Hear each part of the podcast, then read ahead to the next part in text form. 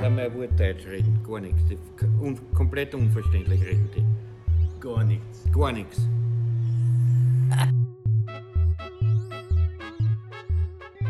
Grüß Gott, you magnificent people of Austria. This is the worst guide to living in Austria. It is literally the worst guide to living in Austria. It is the worst podcast you could be uh, streaming into your ear holes right now. I have no idea why you do it to yourself. You deserve better. Okay, maybe I do know. Maybe it's got something to do with the name of the guy that's mentioned in the title of this episode. He is the storyteller of happiness. He has written hundreds and hundreds of books, and many of those books have sold millions of copies abroad. Many Austrians grew up with him on their television set, and he is the creator of many uh, Austrian kids programs, including the famous Tom Turbo and Knickerbocker Gang, Knickerbocker Gang, Knickerbocker Gang. It's not easy to say. Anyway, enough of me because I know you're not here for me. You're here for Thomas, and I understand. I've accepted that a long time ago. People of Austria, Mr. Thomas Brezina.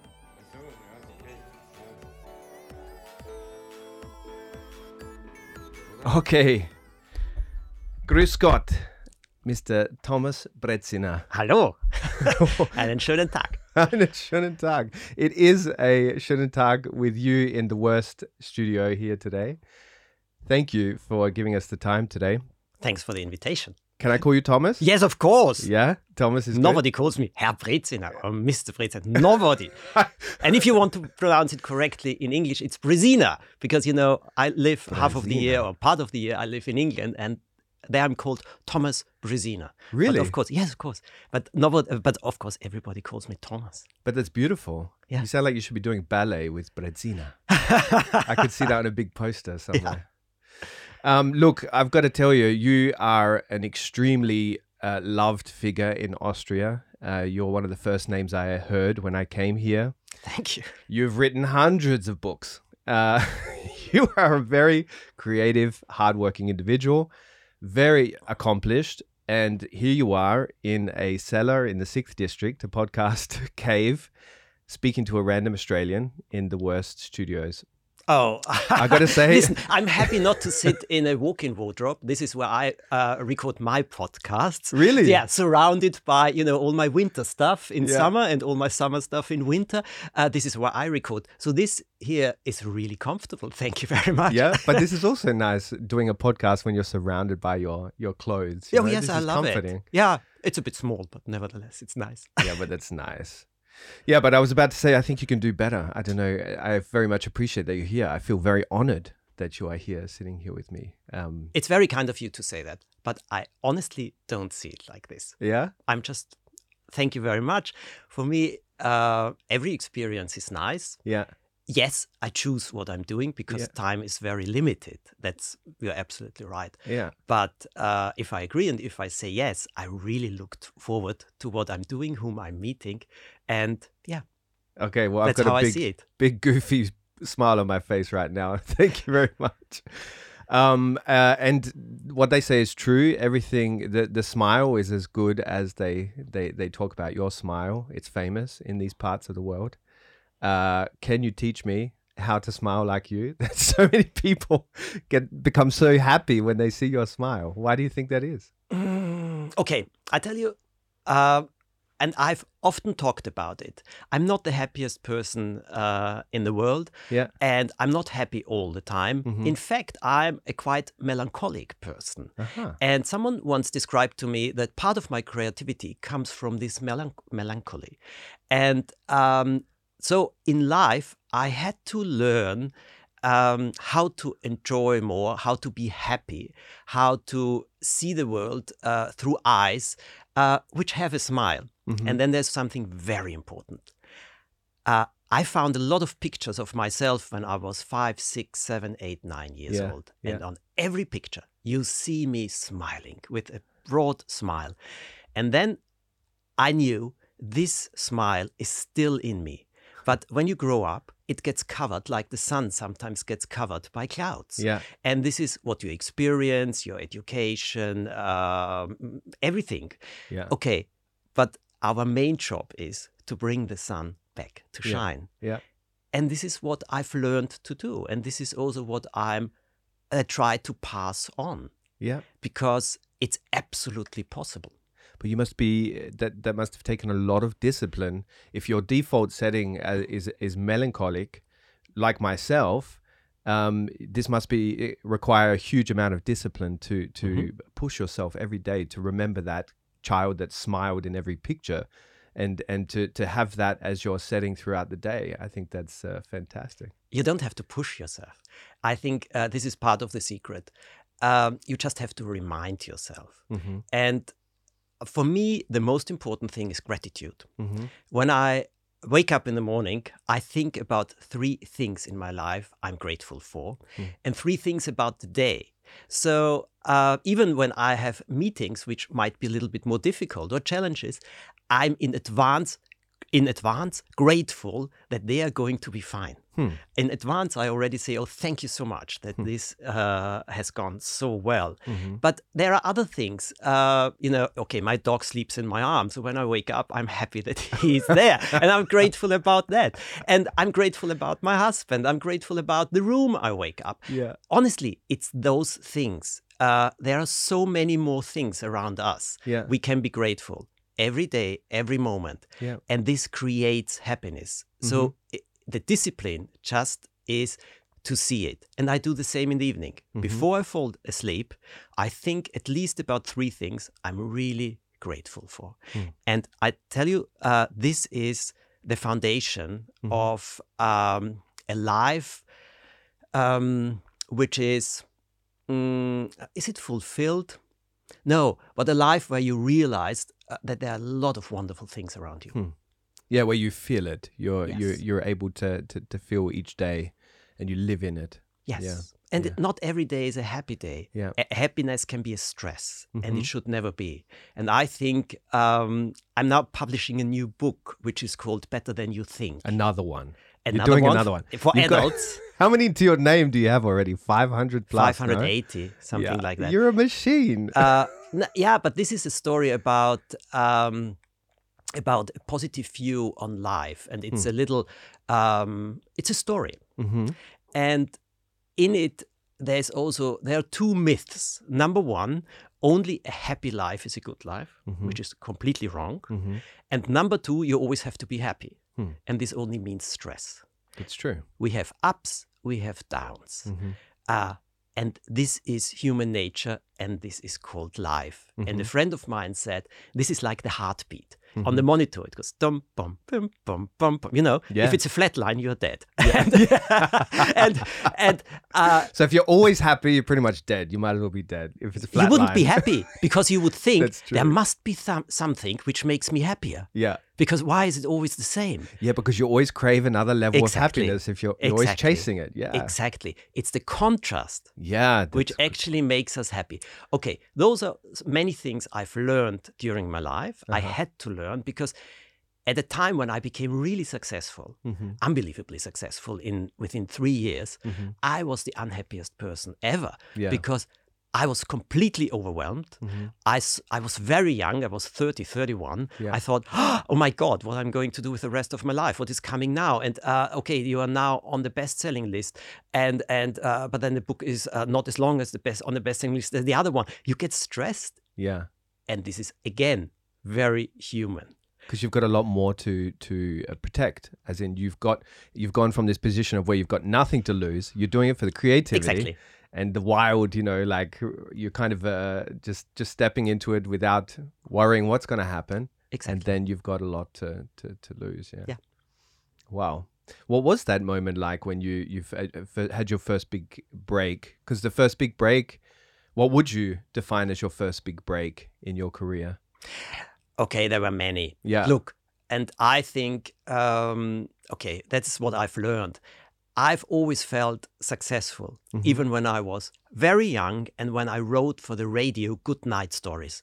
Nobody wanted to You write them. this? Yes, I did. I This did. is a I, I wrote fantastic 600 good night stories. For me, this was my first paid job as a writer. Yeah. I was so proud. Wow. If I told it to people, they laughed about it. They smiled. You know, nobody took me seriously. Yeah. For me, this was success. Yeah. So, and this is how I've always felt. Uh, I started as a TV director actually Mm-hmm. at Kids uh, TV, and doing shows for kids was not very popular in Austria. It was always seen as, you know, uh, you do uh, some work at uh, kids television and then you go to the real television, to the series. Okay. I never saw it like that. Mhm. I wanted to do television and writing for kids. Don't ask me why. I yeah. don't know. Yeah. That's how it was. And uh, so I first directed. Then by accident, I changed in front of the camera and became Mm-hmm. a presenter, not knowing what it meant. Of course, after one or two years, I realized that I'm recognized in the street. I didn't know that this is going to come. Yeah. I had no expectations. I just loved doing it. Yeah. Mm, and this developed very well. I think this was a, a good step. But uh, then I started writing books again by accident. I didn't want to. A publisher approached me, knowing my stories from the radio. Yeah. He said, yeah. write books. Yeah. I started. And this was Knickerbocker Gang. Yeah. And they Brilliant. become very popular within one or two years Mm-hmm. because I wanted to make kids read. Hmm. And I came from television. So I said the dramaturgy uh, we do on television has to be the same in the book. Mm-hmm. You have to get your reader within the first page. Mm-hmm. And uh, my thinking was, and how do I get them read, and how do I how, that they continue? And I looked after, I looked after everything, even the size of the font, you know, the, Yeah, the yeah, letters, yeah. everything. And yeah, that worked. And so within one or two years, Knickerbocker became very, very successful. And three years later, Tom Turbo came. Yeah. And first the books, by accident again, the TV show, Mm-hmm. because the original bike was made for the book promotion. Really? Yes. And we just, uh, someone said, can we do this, uh, so solve yourself advent uh, mysteries Yeah. on TV in any way? And Yeah. I said, we have this Tom Turbo. And um, I think it's a nice character. So this is how we started with the first episodes, Yeah. not knowing that then we are going to shoot another 400. Yeah. it became so well loved. yes. How did you come up with Tom Turbo? Like this is such this requires such a wild imagination to, to come up with such a character like that. Ah, okay. Knickerbocker was already um, doing very well, and I had a lot of uh, book readings and um, signing sessions. And in one of those uh, book signings, I was sitting, and kids came, and suddenly a six-year-old was standing in front of me and looked at me and said, "You are the meanest, per- meanest, the meanest person on earth." and I mean, you expect everything at a book signing, but not someone saying that. Especially to you. I looked at him. I said, "Why?" And then he said, "Because you only write books for my older brother, but not for me. And my mom doesn't allow that I read Knickerbocker because she says it's too spooky and too exciting." and my publisher was standing behind me and uh, patted me on the shoulder and said, "Thomas." Um, that's a hint. You should write mysteries Yeah. for a younger age group. yeah. So I went home and I thought about that, and I came up with the idea of a talking horse and two kids.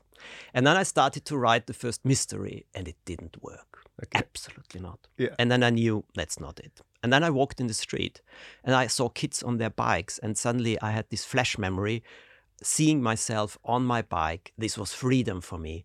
I always had a box with certain things in it. At that time, there were no mobiles, but walkie-talkies. I always had a walkie-talkie on my uh, on my bike. Wow, you had a cool bike. Yes, and it was freedom. Yeah. And then I suddenly had the idea that's what I'm going to do a talking bicycle with 111 tricks. And his first name was Tom Tiger because this is why he still has those stripes. Yeah. And three days before the first book was printed, the publisher phoned me and said, Thomas, the name Tom Tiger is protected. Copy, there's a copyright no. protection. We can't use it. What shall we do? We write it with IE, you know, in German, this long I. Uh, IE. I said, no, it's terrible. I was in a rush. I had to go back to the TV studio. And I said, you know what? We call him Tom Turbo.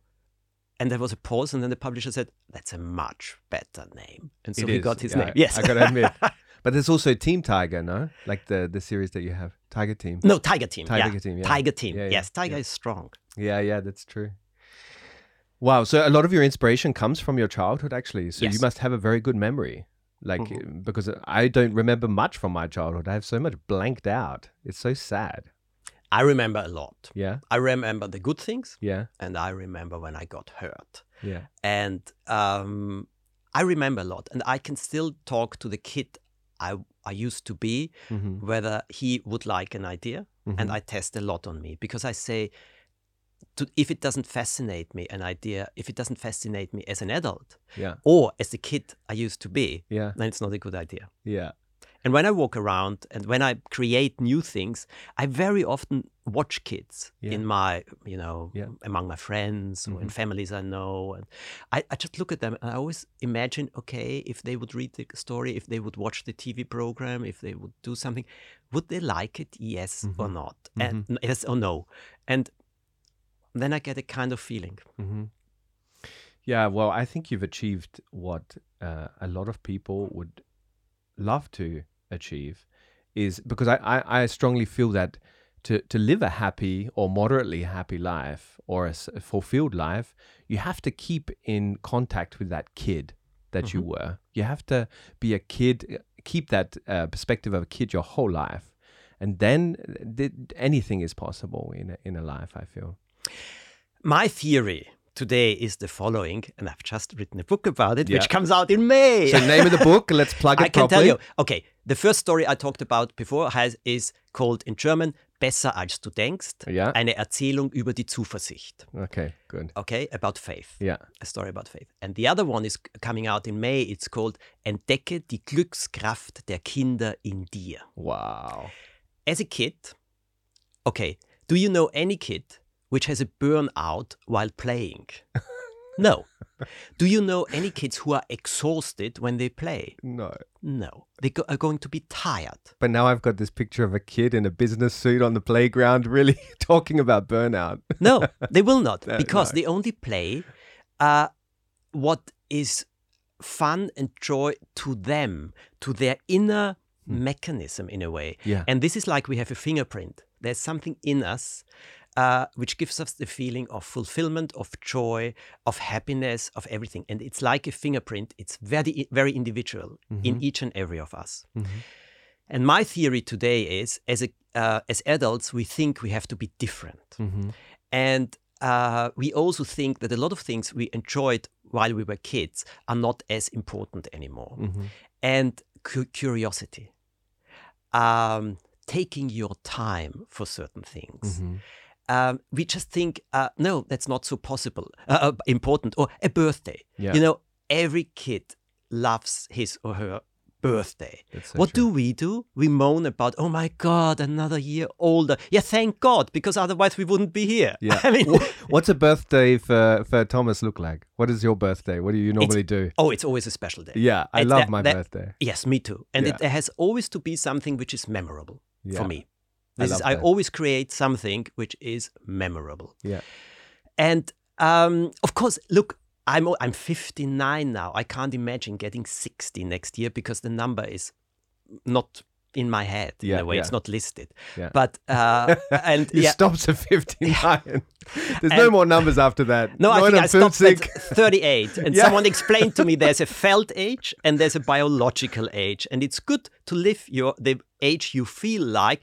Just remember your biological age because it sometimes needs some uh, attention or respect. But you you look like your felt age. I gotta be honest. Like you're looking really good. You're like Thank the living model of this saying. You know, like when you're serious and you're stressed, you age. Yes. And uh, this is obviously true about the body. But you are the antithesis of that. You're looking great for 59 years of age. It has nev- not always been like that. Yeah. But it's now. And Yeah. I'm very grateful for that. So, as a kid, you know, there were so many things um, which made us happy. Mm-hmm. And we have to remember them. And if you try to think back as a kid, what did I like to play when Mm-hmm. I was really, when did I lose time? What were the things I was, I was doing? Mm-hmm. Then you will probably find out what would be a good direction in your life uh, to go now. Yeah. Yeah. And it's very, very often like that. I have a book editor. I told him the idea, and then he said, That's very interesting. Uh, my nan recently told me that even as a kid, when she told stories to me when I was four. I started analyzing the different characters and people, and uh, when we started writing, Hmm. Yeah. I was always uh, I loved to find you know that everything's correct, etc., etc. And he said I uh, he had forgotten about that, Yeah. but he said it's true. Yeah. It, this was always him, and my father he was a radiologist. Mm-hmm. He loved helping people, but he loved every technical gadget stuff, Okay. etc. So radiologist was the perfect Yeah. job for him. Yeah. Comes was already in him when he was a child. Yeah. So you, the the key is, or another key to a happy life is is not denying that foot that uh, fingerprint that you have within Yes. you. Yes. Yeah. You are a very beloved uh, figure in Austria, and you. I've already said that, but I can't emphasize it, emphasize it enough. When people see your face, they they feel happiness, which is. I was wondering, does this? Um, and you're also a role model for kids. Does this uh, come as a pressure for you? Like, do you feel like you have to act a certain way when you're in public, or is it just it comes naturally for you, uh, and and you don't really need to uh, behave in any certain way? Okay. I live for 25 years now, no, even more, 26, 27 years. I've been living part of the year in London. I have a flat there. I write many of my books and stories there. I go there because nobody knows me there. And um, I really appreciate uh, the way people approach me in Austria. I feel extremely honored. I always say, uh, for me, no prize, you know, no medal, nothing could be uh, better and more precious to me than what people write to me on social media, on Instagram, on TikTok, etc., uh, or what people say to me when they meet me in the street. It is so kind. Honestly, I'm really grateful. But at the same time, sometimes I'm a human being, and so, not sometimes I am a human being. Sometimes I'm not in a good mood. Sometimes I'm tired. Sometimes I don't want to smile. Sometimes I want to pick my nose. Yeah, say like this, yeah, yeah. You know, without being watched. Yeah. Okay, and this is London is for me, you know, not a contrast, but uh, there in this way it's a bit easier, and I think it's also very very healthy because um, otherwise I think there's a danger you get a bit vain or you think uh, of yourself as more like a like a character, not like the person you are. Yeah. And I want to feel like I am and who I am, which also means I have to be honest. So when I'm not in a good mood, etc., I stay home uh, because kids don't understand, wouldn't understand. So whenever a kid comes, of course I have to be Yeah, yeah. friendly. I want to be friendly, but Yeah. as every human, there are days, you know, Yeah. when I just say, please. It takes a Leave me very- alone, Mhm. you know, Yeah, yeah. but not in a bad way. Of it's, course. it's just in a human way. And this is when I say, okay, then I stay home. Mm-hmm. Or when I'm in London, this is not a big problem. Um, I've learned to balance that. Mm-hmm. But on the other hand, I think everyone who uh, works in public, you know, Yeah, is yeah. known, and who says, "Oh God, it's so terrible that they recognize me." Sorry, that's a lie. Yeah, If people wouldn't do it, yeah, everyone would say, "Oh my God, nobody recognizes me anymore." yeah, So I see it as a big compliment, but I handle it with care. yeah. You you have also a very clean image. So I'm wondering, do you have any vices or like uh, guilty uh, pleasures that you have that you, I know you're not probably going to tell me because that would then blow your cover as Thomas Brezina. But do you have anything besides picking your nose, as you mentioned before? Okay, That- I tell you something which might sound sound uh, might sound uh, very strange to you. I've never been drunk in my life.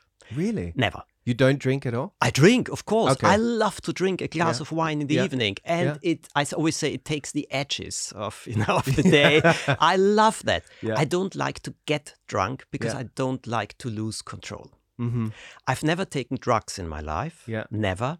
But I've always And you, had. yet you still came out with Tom Turbo. I'm Yes. impressed. Thank you.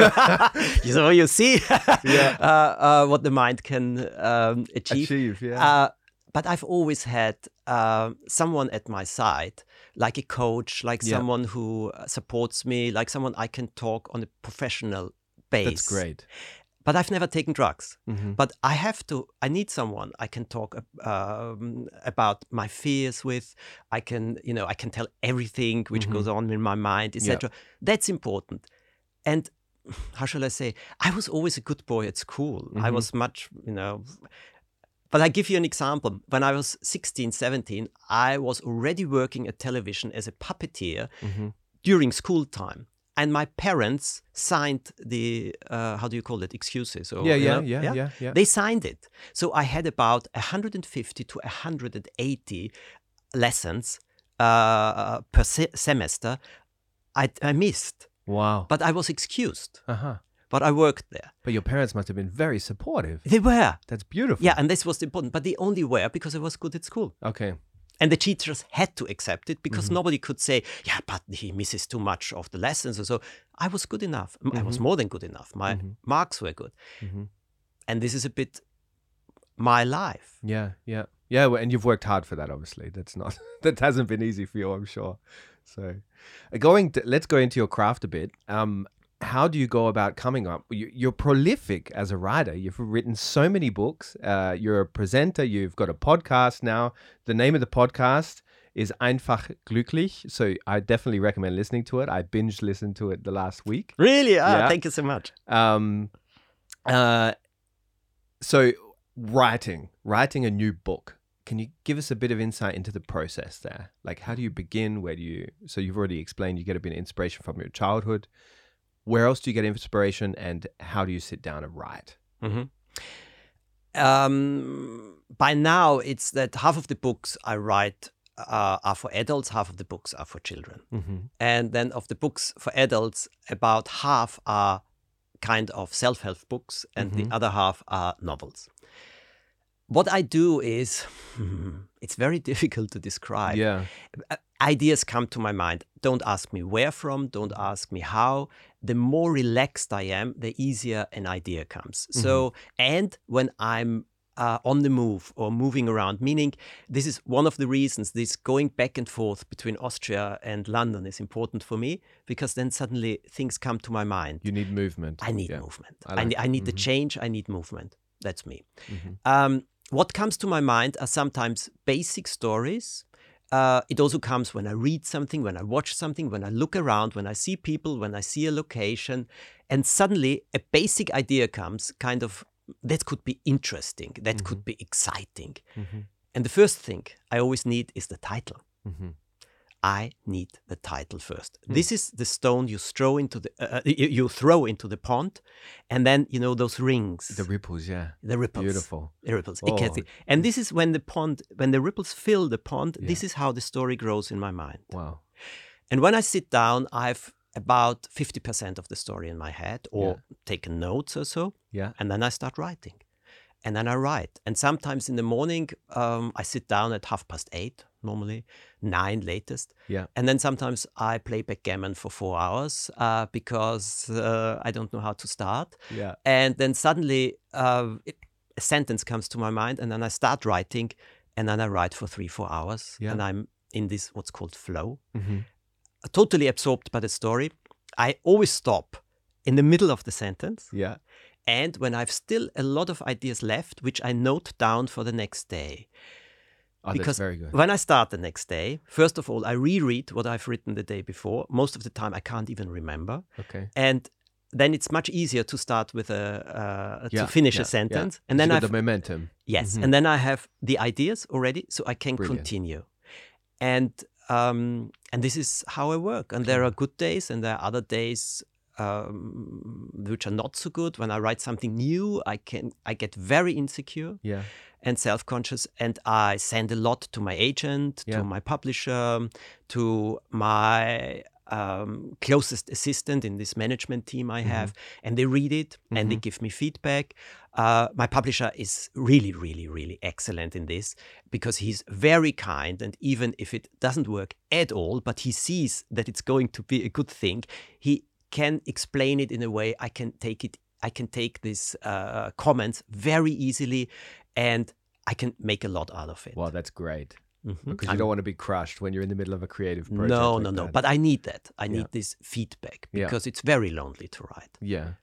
And this is how I work. Are you an excited writer? Do you, do you get really excited at your desk, or are you Oh, more of a really focused, like I am focused, but I'm very excited when I uh, when I write in the Starbucks in London or when I write um, in public somewhere. You Yeah, know, sometimes yeah. I go there because if you have noises around you, it sometimes helps to focus. Yeah. I very often in London, my studio is on the second floor, and I sometimes have the radio playing uh, just a little bit Mm-hmm. because. Uh, and I have spoken programs, Mm-hmm. which I but I can't understand what is spoken. I just hear the voice, and it helps me to focus. Yeah. So when I do that, Yeah. people now say, uh, told me once, they were laughing around me. And I said, what, What's going on? And they said, You're talking while you're writing, you're mimicking, you're playing all the roles. Yeah. And yes, of course, I was not aware of that. That's what I'm doing. Yeah. Have you ever had a mentor that has helped you along the way? So, or who do you bounce ideas off of besides your your manager and stuff? Have you ever had somebody that's taught you how to write? No, No. no. I, I've, no. Uh, I don't know whether, as a writer, whether you're self taught. Um, I read a lot when I was a kid, and then I stopped reading, and then I started reading again um, in the last three years of school. And this is the time when I came across English and American literature, Mm-hmm. and this is what I loved. Okay. I have problems with German literature. This is not so much me. I love the English way of storytelling. Mm-hmm. Probably part of the reason why I love being in London. And um, what I had my whole life is sometimes very good editors, Mm-hmm. um, sometimes good publishers. At the moment, I have an excellent agent who is, uh, how shall I say, he loves uh, reading. He has read unbelievably much in his life. And he is very passionate about what I'm doing, Mm-hmm. but he's, of course, he's also critical in a way. So, a book I recently uh, wrote, he then said, Thomas, I'm sorry, I can't deal with that. I don't think this has the right attitude, uh, the right tone or so. And he explains it very nicely, and he was right. And I changed it within a day or two days. I rewrote everything, and he read it and said, Yeah, that's perfect. Mm-hmm. I have an excellent, edit, uh, an excellent publisher, Mm-hmm. and now I have a um, uh, an editor who is very young, but he's also he's great because I can just write, and he then reads it, and then he comes up and says, "Listen, in the structure." There's something missing here, or you have to do this, or character. Blah, blah, blah. He comes really comes up with very practical kind of um, suggestions and solutions. So for me, it's very easy to rework. And the good thing is, he has this outer eye, I would call it now. You know, Yeah. I'm too Mhm. absorbed in the story. Yeah. He can see it from the outside Yeah. And he can tell me exactly where the puzzle is not right or where something has to be added or Yeah. where it's too quick or whatever. Yeah. So I can rely on that Mhm. and I do the most important thing, which is getting the story out of my head first Yeah. Yeah. without thinking too much. Yeah, well, that would be a difficult job editing uh, uh, Thomas Brezina's work because you're, you're so big. But he must be very honest with you and and obviously uh, not be afraid to, to say, "Hey, this needs to be filled out. This needs to be." Yeah. Well, I couldn't imagine you're a tyrant if he gives you feedback. No, But- I'm I'm very uh, listen. I appreciate that Yeah. because what I want to do is I want to create and I want to write. Hmm. It's the same when I create TV programs. I create the vision, the idea, and then I have a production team who tries to find a way how to produce it. And of course, I have to adapt. I Mm-hmm. Yeah. sometimes have to cut things. I have to adapt or whatever. But I'm not sitting there and saying, okay, uh, for this budget, how do we do that? Yeah. I think about what's the program going to be how Yeah. shall it be how what what's the ex- experience what's the adventure behind it what's the story etc and they then of course i know how to how we can produce and uh, so i'm not illusionary about things mhm. but they then try to find to get it in shape hmm and then we work together Hmm. but if i limit myself initially it will never be that good Yeah. and it's the same about storytelling. Yeah. You should tell your story, and then you have need to have someone who is very um, honest and critical in a constructive way. And I've just posted on TikTok a video where I say, and it- honestly, this is the trick. I only have myself criticized by people I would ask for advice. Wow. It's a good strategy. Yeah. I'm going to take that one. I've already learned many things from this podcast. Um, you've been writing for 20 plus years now. How right? much longer? Yeah. Uh, I started uh, 32. yes. Yeah. we, we, so you've been writing mainly uh, most of the career with with the mission to to get kids to read, to inspire kids to read. Ah, more, more, more. Sorry, sorry to interrupt you. No, that's Uh, okay. The way I write, Yeah. I always want. I want it to make. I want to make it easy for kids to read. Uh huh. The stories are about everything which is fascinating. I want to show them that there's a lot more in them Mm-hmm. than they might see. I want to tell them you can. It's not easy. If you work together, it's definite. It will be easier, but also working together is a challenge. Yeah. And you have to find your way. I want to see, tell them that there is so much on this planet which is great, which is fascinating, which is worth uh, not only looking at, discovering, experiencing Yeah. um, with my stories, I sometimes just want to give them a holiday from everyday's life, which is hard enough for us and for every kid. Um, I love to tell them about uh, um, about feelings, about. I love to write kind of comedy, especially family comedy. You know how things go, and to exaggerate it a bit, like in a comedy. Yeah. Because it's Uh, very relatable as well. Yeah. Exactly. So it's a it's it's a big. Um, Your mission is big, but it's a beautiful one. my mission is storytelling. Mission is storytelling. I'm the storyteller of happiness. This is Mm-hmm. what I call myself now because I think this describes it best what I want to do. hmm How has that changed over the last? Uh, so since you began, how has it changed to capture children's imagination? Uh, from so let's let's say uh, when was when was your first book published? 1990. 1990 and in 2022. How is it different to capture their imagination from your experience? Okay. Look, uh, in 32 years, a lot of new media has come up. Mm-hmm. The choice a kid has today is much bigger, much Mm-hmm. broader, much wider. And that's how it is. Yeah, Full stop. yeah, So, uh, if you expect to have as many readers as you could have in uh, 90, in 1990, uh, that's an illusion. yeah. Kids themselves, what they are fascinated by hasn't changed very much. Mm-hmm. No. And this also shows the success of Tom Turbo, who has Yeah. been now popular for nearly 30 years. Yeah. Next year it's 30 years. And um, they are still curious. They want to have adventure. They want to have a challenge. They love interactive things. But of course, interactivity is today more on a mobile or on a tablet Yeah, yeah. uh, than in a book. Stories have to be, from my experience, shorter, faster, um, fast paced, Mm-hmm. far more illustrations. Mm-hmm. Um, so text and illustration has um, the mixture, the balance has to be different. Mm-hmm.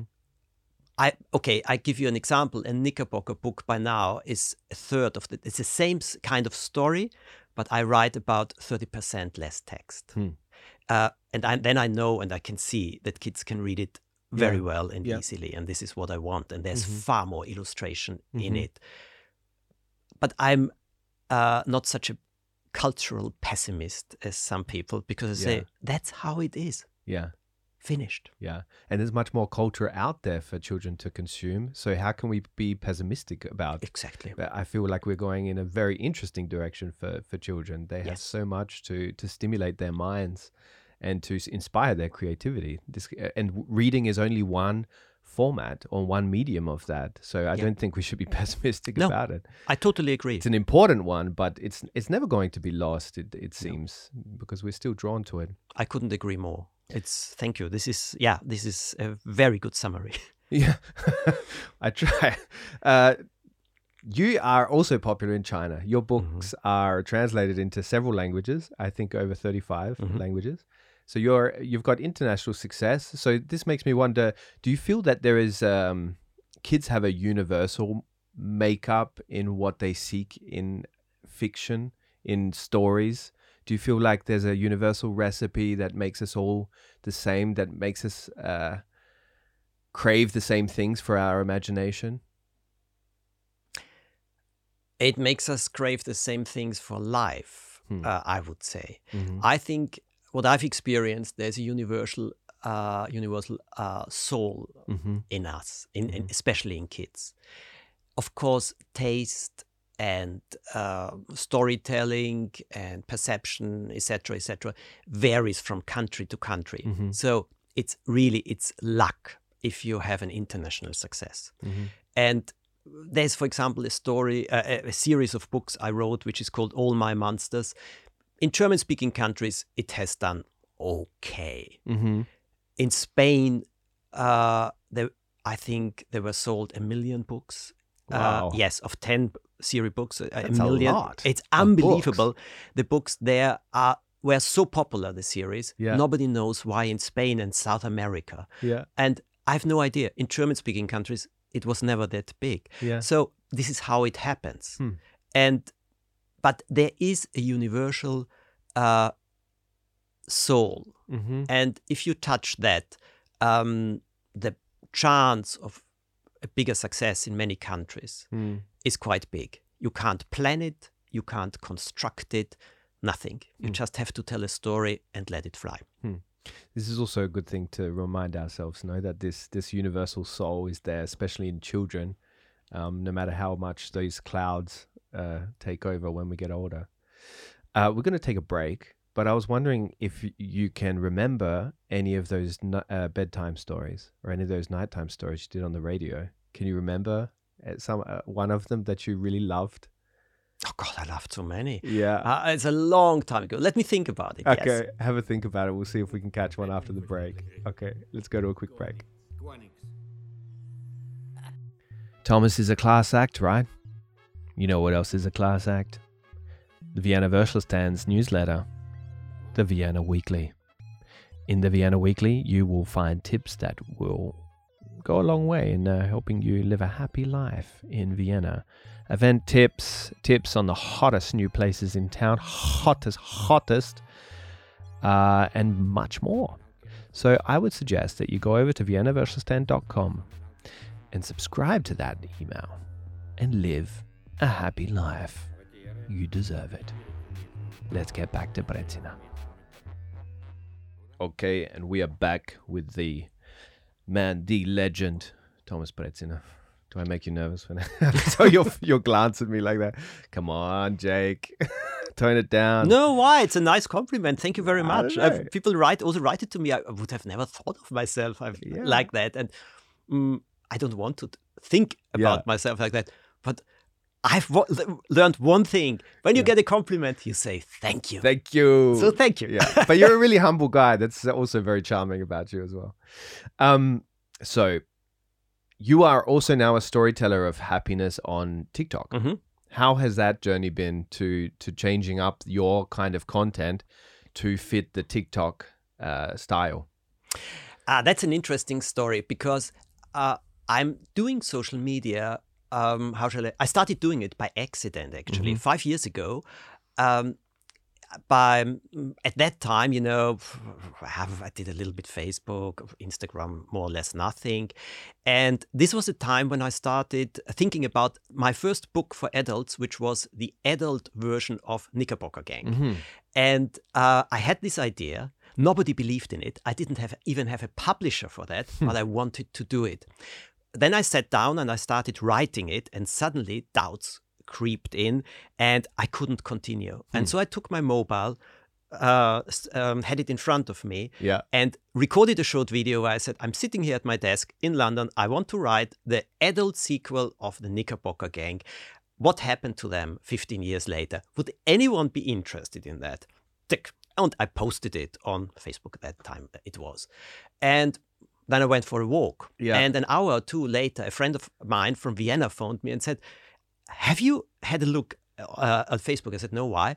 He said, Have a look at the video. It already got 2,000 likes or so and 800 comments. things like- and I looked at it and it was so overwhelming and I was so happy. And then I suddenly realized, well, actually, I don't know how to write uh, an adult sequel uh, of a kids series. Yeah. Why don't I talk to my readers?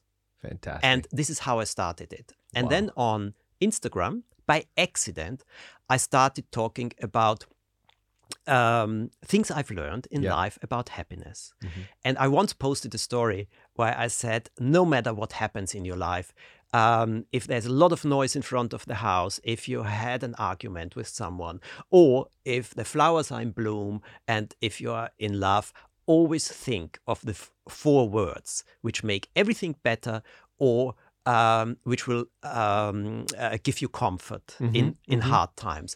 And I posted that with a couple of pictures, and then I had to rush into a meeting. And I came out two hours later or three hours later, and I had hundreds of direct messages saying, "And what are those four words?" Ah. Didn't see that no, coming. I I forgot. And you know, the four words are "This too shall pass."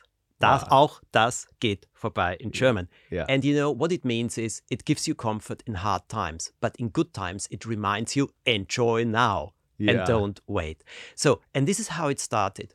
And then a publisher uh, approached me and said, uh, "We would like to uh, make a book and write about uh, education or so." And I said, "No, I don't want to do that." And his assistant looked at me and said, "My girlfriend follows you on Instagram, and she likes whenever you talk about happiness, etc. Why don't we do a book about that?" And I said, "Yes." And this was. Um, tu es einfach und glaub daran. Just Yeah. do it and believe. Yeah. How you get more happiness into your life. This was my first self-help book, and it became instantly yeah, it was the number one self-help book in Austria in 2018. So I was surprised. And this is how it started. And then I did Instagram, Instagram, Instagram, and Mm-hmm. a little bit of Facebook. And last summer, someone wrote to me and said, "Why are you not on TikTok?" At that time, I had the impression TikTok is only about music and dancing, Yeah. or things like that. And I Did you- looked at it. Did you sigh when you heard this? You're like, not another channel. No, I'm Oh, excited about it. you're that. excited, I yeah. get excited about that. And I looked at it and suddenly I thought, yeah, I want to do that. I love video. It's brilliant. No? And I tell you something social media I love so much because I don't need anybody for that. I just take my mobile, I do my videos, I edit them myself. I have all the You do it all yourself? I do it all you do myself. a great job. I do it. I love doing it. Yeah. And uh, okay. And then I will never forget, I think it was the 15th of August or 16th, uh, I posted the first video and I looked at it, nothing, nothing, not one view, two views. After half an hour, so five views. Like, I- what is this? I'm famous. Come on. and I thought, okay, forget about it. Nobody wants Yeah. it. Okay, the next morning I woke up and uh, I had another look, and suddenly there were, I don't know, 7,000, 8,000. By lunchtime, it was 50,000. Yeah, yeah. And it just went through, uh, went high. And I started doing it by saying, okay, on TikTok, I only want to talk about happiness Hmm. and things which can make happy, also what are f- what's fun, etc. And um, and I love to play around with those videos. I love this very fast editing, and for me, it's a very interesting experience also in storytelling because you really have to keep your viewer um, kind of focused. You have to make them curious because if they don't watch most of the video, it won't, uh, you know, it won't Yeah. appear in the for you page on others. And the response I got and also the um, the audience I have on TikTok is completely different Yeah. from Instagram and of course from Facebook. I mean, I can't post a TikTok video on Facebook. People say, "Oh my God, I can't see anything. It's so fast." and and uh, and um, uh, but and I must say uh, also the messages, the comments I got, oh, they were so nice and kind. And in autumn, I had a book presentation about, you know, I write about Empress Sisi, which uh, Empress Elizabeth Sisi in Austria, who is very, very famous. And I write about her solving mysteries now. And the first pres- that was the presentation, and of course I advertised it on uh, TikTok that it's going to be Yep. More than a third of the audience who came came through TikTok. Wow. They are completely different people than I no, Yeah. who normally came. They were so kind. They were so you know there were hundreds of people. Mm-hmm. Again, I'm so grateful, but they were so kind and they were so. There was they brought a kind of atmosphere which showed me yes there are many different people, but Yeah. it was very interesting. So, um, I can I I hope you can hear. Yes, I love doing the TikTok yeah. videos. Yeah. Well, it, TikTok seems to, it is full of clever storytellers Yes. from all walks of life. Yes. It is such an amazing space. I don't know how it has just uh, come to be. But it's it's it's an incredible space for funny people, like doing comedy skits that are just they could be on stage or on television, but they're on TikTok. It's and it's made for you. A, a personality like you, it's it's perfect, and it's also for what uh, you want to dedicate it to happiness because it's a space of of happiness no? Yes and uh, it's i think it's more because uh, it, depending on your interest you know you get the videos but you have today you have osteopaths Mhm. doing really great videos This i learned true. a lot about posture etc where i have my problems and uh, I'm you sitting up straight now Yes, yes. sit up straighter yeah. and uh, they uh, the videos uh, people uh, professional people create to various uh, topics yeah i think it's great Yeah. and i think for me the biggest creative potential at the moment i see in tiktok. Yeah. Yeah. what uh, the people pe- what people are creating there this is amazing. Yeah. Yeah. yeah. I love it. Yeah. yeah you could watch it all day as well. Like it's a, it's a great channel. Are there any creative projects that you've always wanted to do but you haven't done yet? Or is there a book in you that you you've got your sights on that you still want to do that's kind of sitting there waiting for you?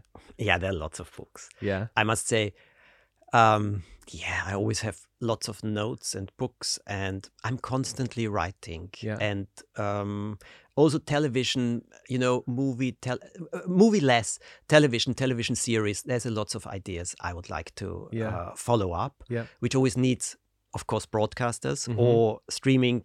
Um, uh, streaming uh, services or stations, Mhm. and there how shall i say that um, i'm very impatient Mhm. so i always want to do everything at the same time and by now i think one of the biggest lessons i've learned is to give things time Mhm. meaning i'm doing the things i'm doing now Mhm. Uh, in the back of my head i have my ideas i tell those ideas also to my team Mhm. but i've learned the time has to be right Mhm. yeah so I just have to mm, not sit back. I can make a concept or anything, but I can't push. Mhm. If I do, doesn't work. another good piece of advice from Thomas Brezina. You're full of them. Um, you live between London and Vienna. I want to just focus in and hone in on Vienna for a second. Do you um, have a place in, in Vienna that uh, particularly inspires you, or do you find inspiration in Vienna for some of your stories? Yes. Look, uh, I find a lot of inspiration in Vienna, and I I'm very proud of the history we have. Mm-hmm. And you know, uh, it's very easy. Sometimes people make so lo- much fun about uh, the Lipizzaner horses, Yeah. or about uh, the Sängerknaben, the choir boys. They said, ha ha ha, yeah, and then they juggled with Mozart balls, ha ha ha. I am proud because when I sit in Vienna and I open the papers and then I see that the Lipizzaner are appearing and the show is sold out a year in advance or Yeah. things like that, Yeah. it makes me proud. So I get a lot of inspiration uh, from historical places, but actually from the history behind. Mm-hmm. I was very lucky at the Natural History Museum. They showed me parts and they showed me those, uh, you know, the, the, the basement, the, the, the storage cellars, which Yeah. go, I think, six or eight floors down. Yeah. What you can see there, the animals they have. Really? there. Yes. Some of them are completely extincted, but they still have a stuffed Wow. uh, uh, one there. What A was the weirdest thing that you saw down there? a wolf with a patch, uh, like a Wow. kangaroo. Yes, that existed. The Really? Beutelwolf. Yes, es, es gab den Beutelwolf. And I was, I saw it. You could have used that in a story. I already have. And, I haven't read that one yet. and I can, uh, I was, um, they took me up uh, to the roof. I was at the Rathaus, a town hall, Yeah. you know. I was doing research for a certain book, and they took me up the tower Yeah. on the highest, highest spot. wow. and I could look down on Vienna. I mean, those are experiences and things which are very good and important yeah. for me. Yeah. Yeah. And I get ideas by walking around Yeah. Yeah. and looking around. Yeah. Do you have a character that you most identify with that you've created? Did, like detective? Have you always wanted to be a detective? Maybe. Yes, as a kid, I wanted to be. I Yeah. would never have the courage. I would never have uh, a tenth of the courage my characters have, but doesn't matter. you live through them. You don't need Yeah, to have the courage. Exactly. Yes. and yeah, those are places in Vienna I like. I also like modern Vienna, but I must say, if you think, for example, all these secret passages under the first district, uh, under the first district, Yeah. you could walk from house to house uh, through passages at Yeah. that time, and I love that the sewer system, the famous sewer system. Uh, that's for me, that's very unique Yeah. There's and I think that's great. Mhm. And you know, Viennese culture. Uh, there's a hotel Imperial and there's the Imperial Cafe, and I really like it there. Mhm. But my mother used to meet her closest friend every three weeks in Mhm. the Cafe Imperial, and at that time she was end 80s or so already, and her friend who is thank God my mother unfortunately is not alive, but her friend Liesel is alive. She's uh, in April 104. Okay, the- the, two ladies met there, always in the same uh, booth, booth, Mhm, mhm, Booth, mhm. booth. Yeah, yeah, yeah, Yeah. Booth, yeah. booth, and always in the same booth, Yeah. and talked about everything, about life, about death, about everything. And then my mother passed away, unfortunately, five, six years ago. And okay, when I phone the Cafe Imperial, Yeah. and it's the he- head waiter on the Mhm. phone, and I say, "Hello, it's Thomas Brezina. I would like to uh, book a table." Uh, then he says, "The booth of your mother will be reserved for you." I mean, oh, that's beautiful. where do you have that? That's beautiful. I find it always so touching because it's such a, and he always said it was always so nice seeing them both sitting there and talking. yeah. He still remembers. And when you hear such a thing, this is for me a lot Vienna. Yeah. Wow. Are there any any other places, so bars or cafes you'd recommend in Vienna that you'd love uh, to hang out at? Mm, let me think. Okay, I have a restaurant recommendation. Mm-hmm. Uh, 23rd district in Mhm. Vienna, Liesing, it's called Liesinger Platz. This is where, you know, the Schnellbahn and everything, all the buses comes, etc. And there's a restaurant, and I've been going there because I live close by, Yeah. and I've been going there for, I don't know, 30 years probably, Mhm. which is called Stasta. Stasta. S-T-A-S-T-A. It's a family name Yeah. and uh, it has been there i think for a hundred years so it's a family and this is for me a viennese restaurant Hmm. at the best Hmm. always friendly extremely good food lovely garden in the Hmm. summer very comfortable inside and so this is not first district this is something else Mhm. and this is why i want to tell you stasta is a place which i can always recommend Beautiful. I loved the the insider tip. Thank you so much for sharing so much of yourself today. I really appreciate it. You're not only a role model for kids, but also for me, not just because of your, you know, what you've achieved, but more because of why you've achieved it and the dedicate what you've dedicated your life to, to just bringing joy into the and there's few people that do that. You're a very rare human being. And I thank you for thank that you really like dedicating yourself to that is is uh, very admirable and i thank you for your time today thank you very much for the invitation and for the great questions which makes it much easier to answer. Thank you so much. It was a great pleasure. For yeah me. i very much enjoyed it. Thank you thomas. Okay it's official. I've got a man crush and it's on thomas brezina. What a incredible individual really. Um, I highly recommend you follow everything he does on TikTok, on Instagram, read his books, watch binge, binge watch Tom Turbo into the early hours of the morning. It's all really good for the soul. And it is, does actually bring you back and remind you of that inner child that we all have. Anyway, that was the Wurst guide to living in Austria with Thomas Brezina.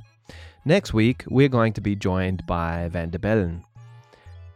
No, probably not. But it will be somebody uh, just as interesting, and uh, I hope you join us for the next episode. As we always say at the end of this podcast, and no matter how bad you think you've got it, no matter how miserable you are, according to the Viennese, they've got it worse. Bussy and